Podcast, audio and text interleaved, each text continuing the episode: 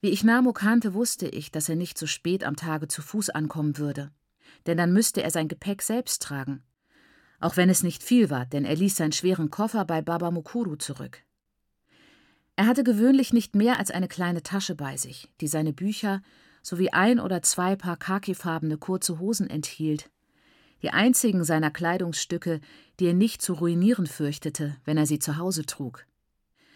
Manchmal hatte er auch eine Plastiktüte bei sich, die allerlei Krimskrams wie Zucker und Tee, Seife, eine Zahnbürste und Zahnpasta enthielt. Der Zucker und der Tee waren meist Geschenke meiner Tante für meine Mutter, doch Namo behielt sie für sich. Er trank dann süßen schwarzen Tee und las seine Bücher, während wir unsere Arbeit im Haus erledigten. Dies belustigte meine Mutter. Wenn sie ihn dabei erwischte, schimpfte sie ihn aus und schickte ihn zum Viehhüten. Aber wenn sie davon erzählte, lachte sie. Der Junge mit seinen Büchern. Er wird eines Tages einen hervorragenden Lehrer abgeben bei all dem Lesen. Jedenfalls war sein Gepäck nie zu schwer für ihn. Und trotzdem trug er es nie selbst. Stattdessen ließ er irgendetwas, einige Bücher, eine Plastiktüte, eine Kleinigkeit nur des Prinzips wegen bei den Geschäften am Busbahnhof zurück, denn er stand auf freundschaftlichem Fuß mit allen. So konnte er Netzai losschicken, die Sachen zu holen, sobald er zu Hause ankam. Wenn er großzügiger Laune war, erbot er sich währenddessen auf Rambanai aufzupassen, die noch auf unsicheren Beinen stand. Wenn er seinen wahren Charakter zeigte, erklärte er grinsend, es sei nicht Aufgabe eines Mannes, auf Kinder aufzupassen, und Ned sei, die noch jung, aber groß für ihr Alter war, band sich das Baby auf den Rücken, um so das Gepäck zu holen. Wenn es für sie allein zu viel war, begleitete ich sie gelegentlich. Da ich wusste, dass er keine Hilfe brauchte, dass er uns nur seine Macht demonstrieren wollte, seine Autorität uns zwingen zu können, Sachen für ihn zu erledigen, hasste ich es, das Gepäck meines Bruders zu holen. Fast so groß wie er, war ich, wenn er mich verärgert hatte, imstande, ihm ein Holzscheit aus dem Feuer ins Gesicht zu werfen. Also piesagte er mich nur wenig. Dafür bekam Netzai ab, was an mir vorüberging. Namo machte es Spaß, ihr beim kleinsten Anlass den Stock zu geben. Um des Friedens willen ging ich mit meiner Schwester bis zu den Geschäften, wenn sie Hilfe brauchte, und den ganzen Weg brummten wir wütend vor uns hin und schimpften über die Faulheit unseres Bruders. Man wundert sich vielleicht, wieso ich nicht für meine Schwester eintrat und meinem Bruder sagte, er solle sein Gepäck selbst tragen. Ich tat es, als er Netzai diesen Auftrag zum ersten Mal gab. Er erklärte sich bereit, selbst zu gehen. Doch nachdem ich in die Küche zurückgegangen war, führte er Netzai außer Hörweite und verprügelte sie kräftig mit einem dünnen Pfirsichzweig. Arme Netzai. Sie erzählte mir, sie sei den ganzen Weg bis zu den Geschäften gerannt. Und dann fragte sie mich, wieso ich sie nicht gleich hätte gehen lassen. Zuerst dachte ich, sie stelle wegen der Schläge so eine dumme Frage. Doch später wurde mir klar, dass es ihr wirklich nichts ausmachte, Namos Gepäck zu tragen, wenn es nicht zu viel für sie war. Sie war ein süßes Kind, von der Sorte, die später eine reizende, traurige Frau abgeben. Das war nicht das einzige Unsympathische an meinem Bruder. Dieser unser Namo war voller unvernünftiger Ideen. Selbst nach all diesen Jahren glaube ich, dass es in unserem Heim gesünder zuging, wenn er nicht da war. Damals war ich mir jedenfalls sicher. Ich erinnere mich, an jenem Novembernachmittag Erleichterung empfunden zu haben. Da ich nun den Hahn nicht töten und zubereiten musste, brauchte ich mich nur um das Satzer und das Gemüse zu kümmern. Das war keine Arbeit, so dass ich noch zum Garten zurückgehen und meiner Mutter helfen konnte.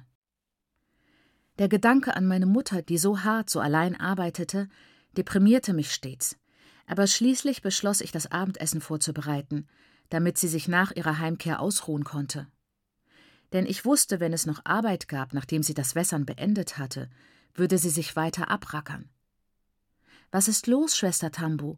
fragte Netzai und riss mich aus den Gedanken. Ich bewegte Rambanai auf meinem linken Schenkel und spürte, dass mein Knie eingeschlafen war. Was ist los, Schwester Tambu? erkundigte sich Rambanai. Typisch Netzai, eine Frage zu stellen, die ich nicht beantworten konnte. Ich wollte meinen Schwestern nicht kaltblütig mitteilen, dass ich darüber nachgedacht hatte, wie wenig ich meinen Bruder mochte. Ich hatte ein schlechtes Gewissen. Da er unser Bruder war, hätten wir ihn mögen sollen, was es schwieriger machte, ihn nicht zu mögen.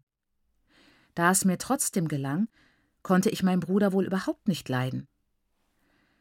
Es wird schon gut, bemerkte ich, in dem Versuch, mich selbst zu überzeugen, wenn Mokoma Namo nach Hause kommt. Wieso? Netzai war verwundert. Was wird er tun? Was tun? kam das Echo von Rambanai, über das ich lachen und somit die Antwort vermeiden konnte. Ich setzte sie ab und ging zur Dara, um das Emaillebecken mit Wasser zu füllen und die Töpfe und Teller zu holen, die ich zum Kochen brauchen würde. Die Dara war deprimierend. Termiten hatten sich zielstrebig einen Weg durch das rechte Bein gekaut, so dass sie unverschämt schief stand.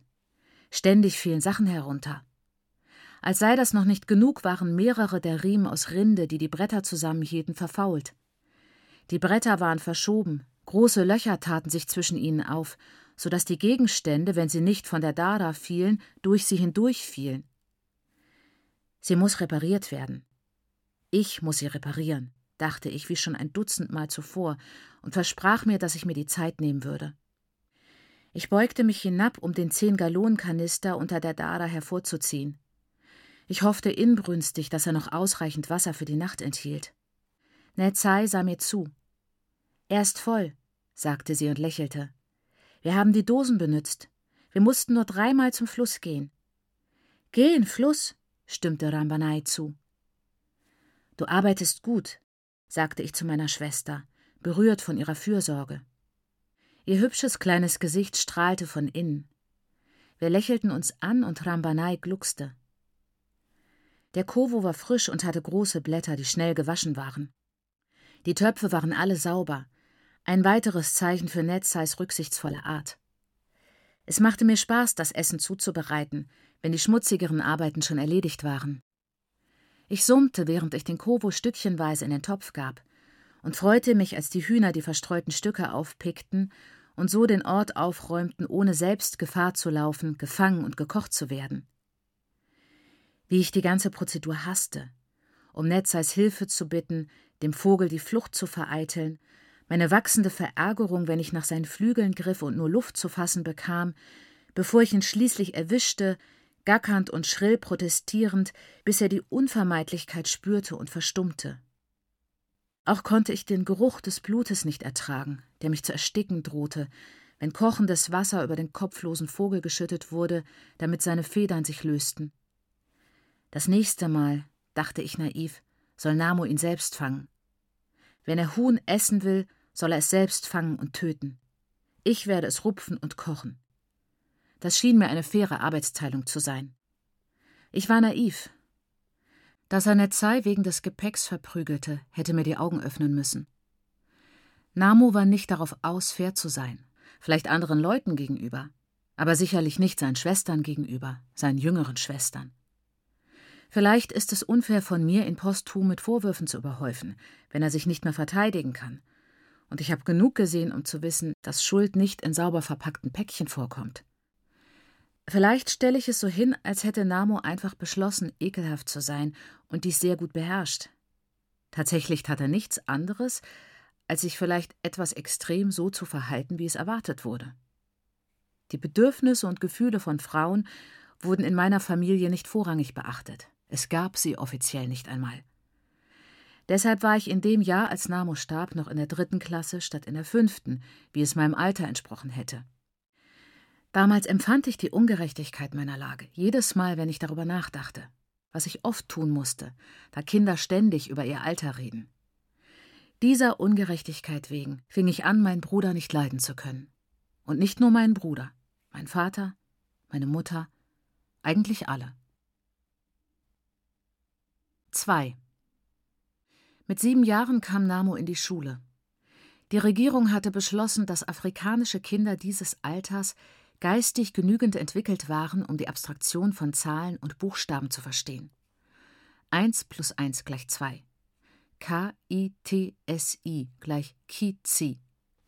Namo war einer der jüngsten in seiner Klasse.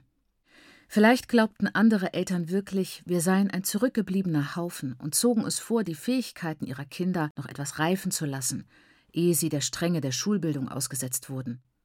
Und natürlich war es eine Frage der Schulgebühren. Was auch immer der Grund war. Viele von uns kamen erst mit acht oder neun in die Schule.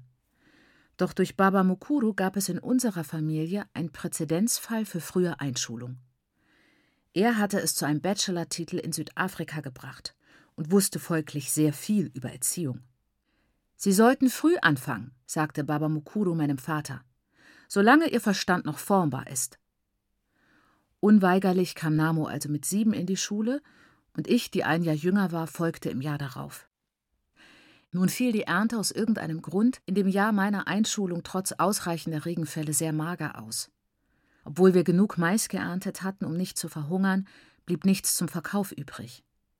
Das bedeutete, dass es zu Hause kein Geld gab. Kein Geld bedeutete keine Schulgebühren.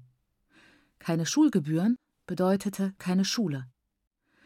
Auch gab es keine Hoffnung, Geld zu beschaffen, denn Baba Mukuru hatte die Mission verlassen, um in England mehr über Erziehung zu lernen.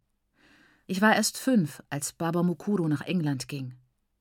Folglich weiß ich nur noch, dass alle sehr aufgeregt und sehr beeindruckt von diesem Ereignis waren. Um herauszufinden, was damals wirklich passierte und um die folgenden Ereignisse zu verstehen, habe ich viele Leute gebeten, Maiguru und Baba Mukuru, meinen Vater, meine Mutter Nyasha und Shido, mir zu erzählen, was ihnen im Gedächtnis geblieben war. Ich fand heraus, dass es, kaum verwunderlich, Diskussionen und Konflikte und Spannungen gegeben hatte, die ich als kleines Mädchen nicht wahrnehmen konnte. Baba Mukuru wollte die Mission nicht verlassen. Er wollte nicht noch einmal so weit von zu Hause fort, denn er hatte seine Mutter schon einmal verlassen, um nach Südafrika zu gehen. Und er war noch nicht lange genug wieder daheim, um sicher zu sein, dass sie im Alter gut versorgt wäre. Auch hatte er jetzt selbst eine Familie. Obwohl die Missionare, die ihm ein Stipendium für das Studium in England besorgt hatten, auch Mai Guru ein Stipendium anboten, so bestrebt waren sie, dieses intelligente, disziplinierte junge Paar in England ausbilden zu lassen, damit sie ihrem Volk nützlich sein konnten, blieb die Sorge um die Kinder. Die Diskussionen und Spannungen bei seiner Abreise hatten weniger mit seinem Weggehen zu tun, als mit der Frage, was mit den Kindern geschehen sollte. Baba Mukuru schätzte die ihm gebotene Möglichkeit sehr, auch wäre eine Ablehnung einer Art Selbstmord gleichgekommen. Seine Undankbarkeit hätte die Missionare verärgert. Er wäre in Ungnade gefallen, und sie hätten an seiner Stelle einen anderen, vielversprechenden Afrikaner unter ihre Fittiche genommen.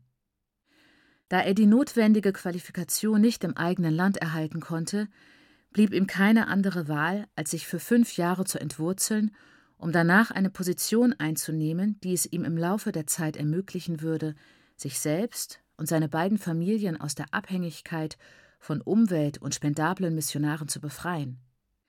Mein Großvater war der Ansicht, die Kinder wären zu Hause besser aufgehoben, wo sie unsere Gewohnheiten kannten und sich im Kreis der Familie wohlfühlten.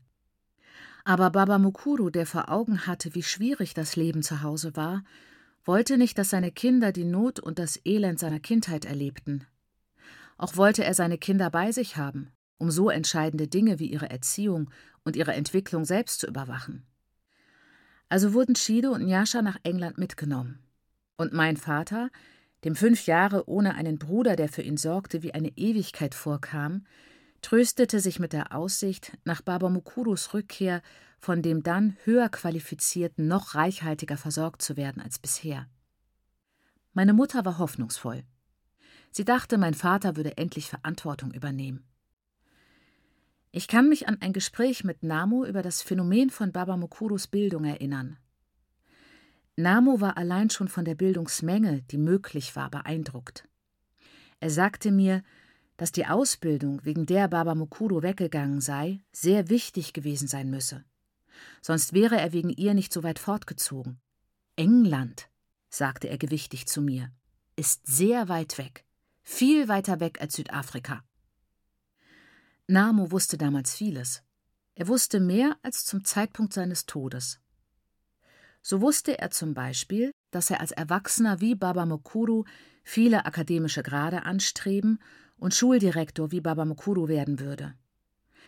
Er wusste, dass er seinen jüngeren Schwestern Bildung sichern oder zumindest sich um uns sorgen musste, wie Baba Mukuro es für seine eigenen Brüder und Schwestern tat. Er wusste, dass er auf den Feldern und beim Vieh helfen und freundlich zu den Leuten sein musste.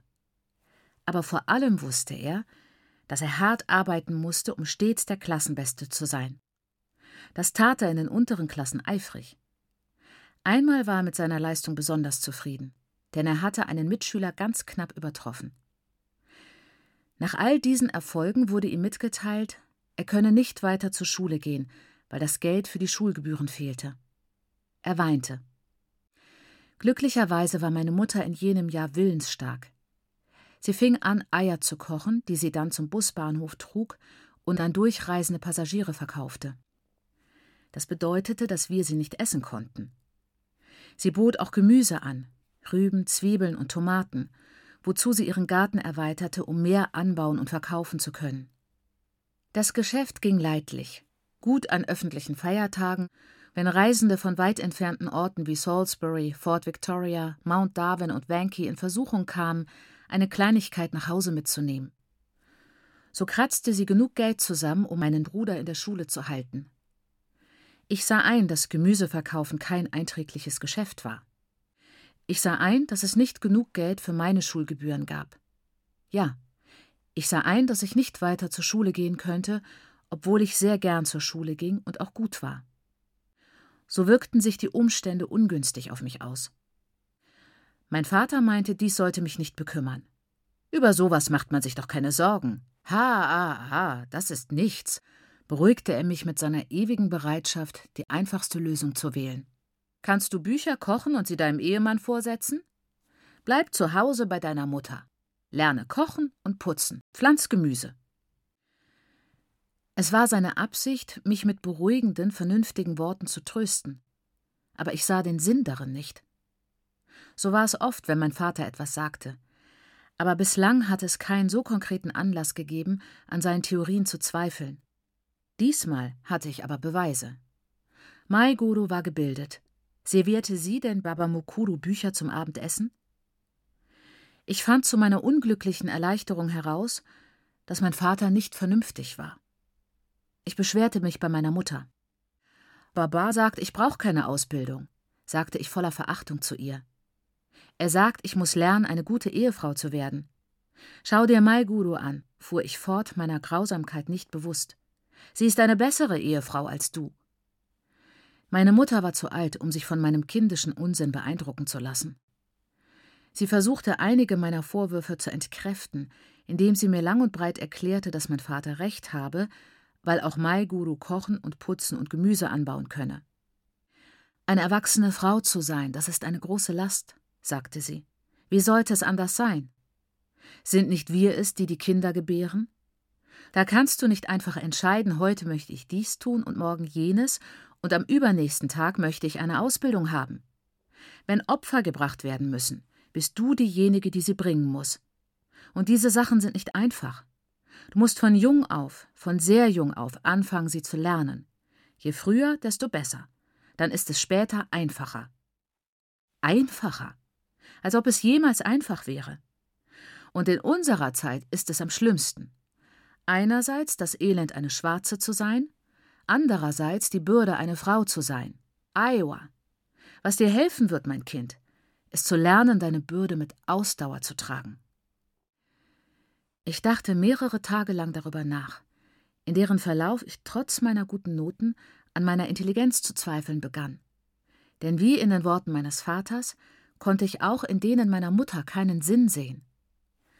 Meine Mutter behauptete, schwarz zu sein sei eine Bürde, weil man arm bleibe. Aber Baba Mukuru war nicht arm. Meine Mutter behauptete, Frau zu sein sei eine Bürde, weil man Kinder gebären und sich um sie und den Ehemann kümmern müsse. Aber ich glaubte nicht daran. Maiguru wurde von Baba Mukuru gut versorgt, wohnte in einem großen Haus auf dem Missionsgelände, das ich nicht gesehen, von dem ich aber gerüchteweise gehört hatte, wie riesig und elegant es sei. Maiguru wurde in einem Auto herumchauffiert, sah gepflegt und frisch aus und war stets sauber. Sie war insgesamt eine andere Frau als meine Mutter. Es kam mir besser vor, wie Maiguru zu sein. nicht arm und nicht von der Bürde, eine Frau zu sein, erdrückt. Ich werde wieder zur Schule gehen, eröffnete ich meinen Eltern. Mein Vater nahm an, ich erwartete von ihm, dass er das Geld irgendwie, womöglich durch Arbeit, besorgte und reagierte heftig. Fängst du wieder mit dem Blödsinn an? Ich sehe es schon. Du weißt doch, dass dein Baba Mokuro noch einige Zeit weg sein wird. Ich werde mir die Gebühren selbst verdienen, versicherte ich ihm und unterbreitete ihm meinen Plan, so wie ich ihn entworfen hatte. Wenn du mir etwas Aussaat gibst, werde ich mein eigenes Feld beackern und selbst Mais anbauen. Nicht viel, gerade genug, um die Gebühren zu bezahlen. Mein Vater war sehr belustigt. Er ärgerte mich sehr mit seinem ständigen Lachen, mit seiner unangenehm erwachsenen Art. Gerade genug, um die Gebühren zu bezahlen. Kannst du sie dir dabei vorstellen? gluckste er zu meiner Mutter hin. So ein Sträuchlein, aber schon mit reifen Plänen. Kannst du deiner Tochter sagen, Maschingai, dass wir kein Geld haben? Wir haben kein Geld, das ist alles. Meine Mutter kannte mich natürlich besser. Hat sie denn um Geld gebeten? gab sie zurück. Hör deinem Kind richtig zu. Sie möchte nur etwas Aussaat, die können wir ihr geben. Lass es sie versuchen. Lass sie selbst sehen, dass manche Sachen einfach nicht zu machen sind. Mein Vater war einverstanden. Etwas Aussaat war kein großer Preis, mich ruhig zu stellen. Ich begann mein Projekt am nächsten Tag, einem Dezembertag 1962. Im Januar darauf kam mein Bruder eine Klasse weiter. Ich arbeitete in der Hütte, auf den Feldern unserer Familie und auf meinem eigenen Stück Land. In diesen ersten Tagen meiner Gärtnerei murmelte ich Gebete voller Liebe und Ehrfurcht, die ich an meine Großmutter richtete. Meine Großmutter hatte unerbittlich das Land bebaut, ausgesät und reiche Ernten eingebracht – bis zu ihrem letzten, wortwörtlich letzten Augenblick. Als ich noch zu klein war, um irgendetwas anderes als ein Hindernis bei der Feldarbeit zu sein, verbrachte ich ergebnisreiche Stunden mit meiner Großmutter, arbeitete mit ihr zusammen auf dem Stückchen Land, das sie ihren Garten nannte. Wir zogen Seite an Seite mit der Hacke Furchen für die Maispflanzen, die jede von uns trug. Ich bestand dickköpfig darauf, mit ihr Schritt zu halten, so dass sie drei Stufen gleichzeitig bearbeitete, damit ich auf meinem einen mitkam. Indem sie meinen Arbeitseifer lobte, machte sie ihn für mich zu einem Wert. Sie gab mir auch Unterricht in Geschichte. In Geschichte, wie sie sich nicht in den Schulbüchern findet. Feldarbeit und dann eine Rast, der Anfang einer Geschichte, eine Pause. Was passierte dann, Buja? Was passierte? Noch etwas Arbeit, mein Kind, ehe du die Geschichte weiterhörst. Langsam mit Methode wurde das Feld den ganzen Tag hindurch beackert. Und die Episoden der Geschichte, wie meine Großmutter sie verstand, reihten sich aneinander.